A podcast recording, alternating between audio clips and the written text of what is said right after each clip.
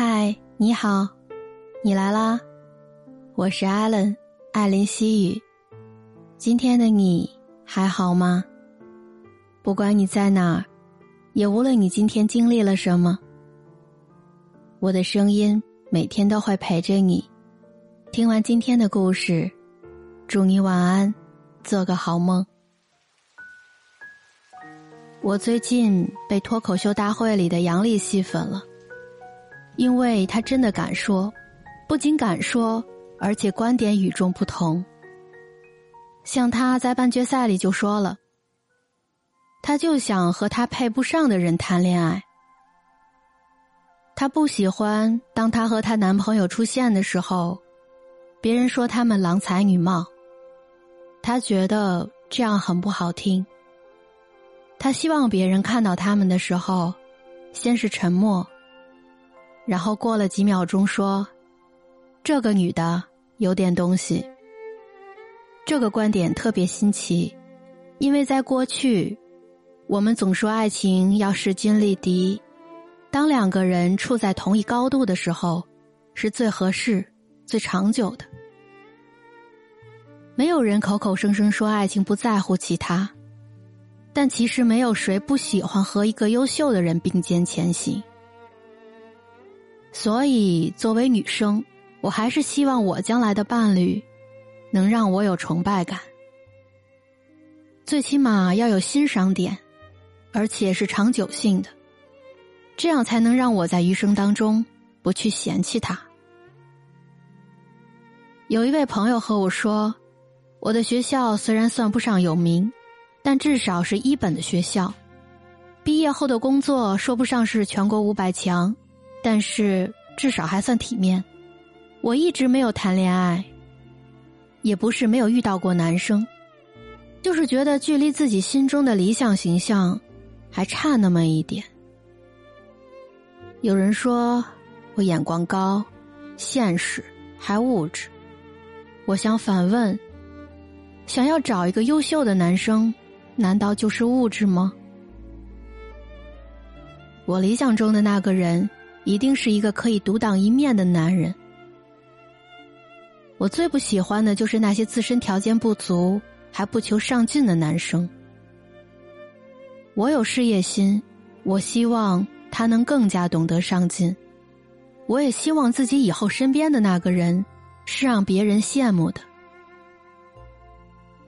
这个回答让很多男生觉得，女生太物质，太现实。对另一半的要求也太高，也有人说他是为了满足所谓的虚荣心，让人羡慕他的生活。但是一个优秀的男人，才更会被人喜欢。这不是什么虚荣心，而是正因为他身上有闪光点，才会被你看到。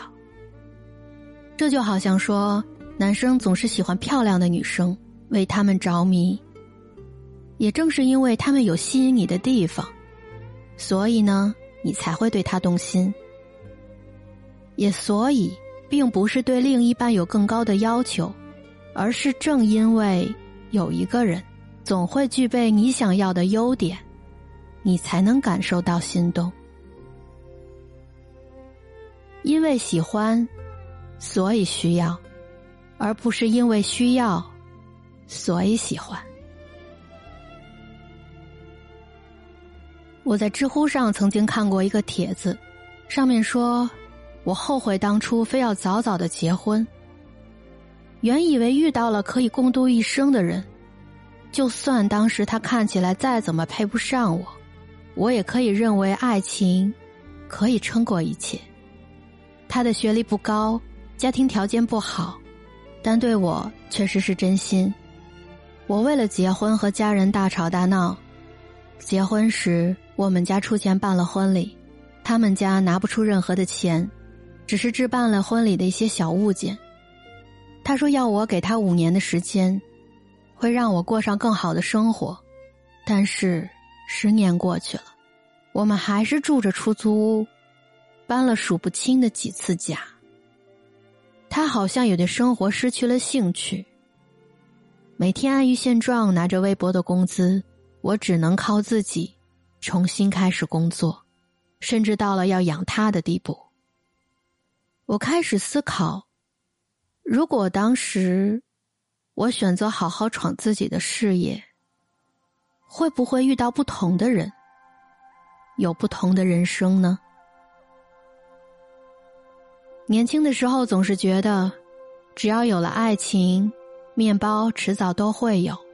后来我才明白，爱情随时都有可能消失，面包却只能自己给。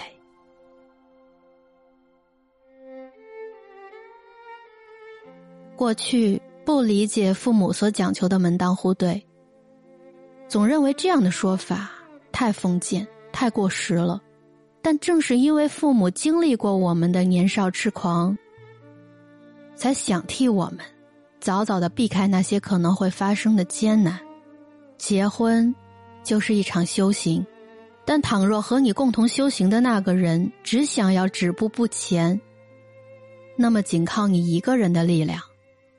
也无法到达彼岸。在微博上看过这样一句话：“我以后一定要嫁给一个特别帅又有钱的男人。”在评论区看到了这样一句回答：“那你一定是一个精致漂亮的小姐姐。”两个人在一起，并不是只有爱情就够了，爱情是有保质期的。有多少人能扛过时间的打磨？唯有两个彼此激励、有目标、有追求的人，才能往后余生一同携手。不要觉得一个人对你好就够了，因为到最后你会发现，他除了对你好，其他什么都没有。这句话听起来很现实，但是不得不承认，不得不接受。我有一个朋友。今年三十五岁的时候还是单身，不是因为我不想谈恋爱，而是我想先把自己变得足够优秀，让我喜欢的女生觉得我是她心目当中那个崇拜的男人。其实以前也谈过恋爱，那时候相貌平平，成绩平平，觉得全凭我对他的心就够了。但是他的父母很反对我们交往。觉得我配不上他，但我不想他为了我和自己的家庭关系破裂。后来我提出分手，不是因为不爱，只是想让自己变得足够优秀，让他再次看到，希望成为他崇拜的、配得上的那个人。都说男生的自尊心很强，谁也不想在爱情里当一个吃软饭的男人。只是有些男生会抱怨女生的物质，而有些男生呢，会将自己变得足够优秀。正因为对方的优秀，才会给自己足够的动力，成为更好的自己。其实无论男女，没有谁会喜欢一个毫无闪光点的人。就算有，那也只是短暂的新鲜感。有句话说得好。没有喜欢的人时，觉得自己无所不能；一旦碰到了喜欢的人，就开始变得自卑。这里是艾伦，艾琳西语。爱情有的时候真的需要互相崇拜。和一个配不上你的人谈恋爱，时间长了，或许只剩下了疲倦；又或许找一个你配不上的人，可以让你成为更好的自己。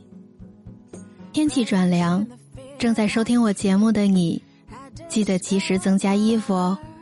我在北京，祝你晚安，做个好梦。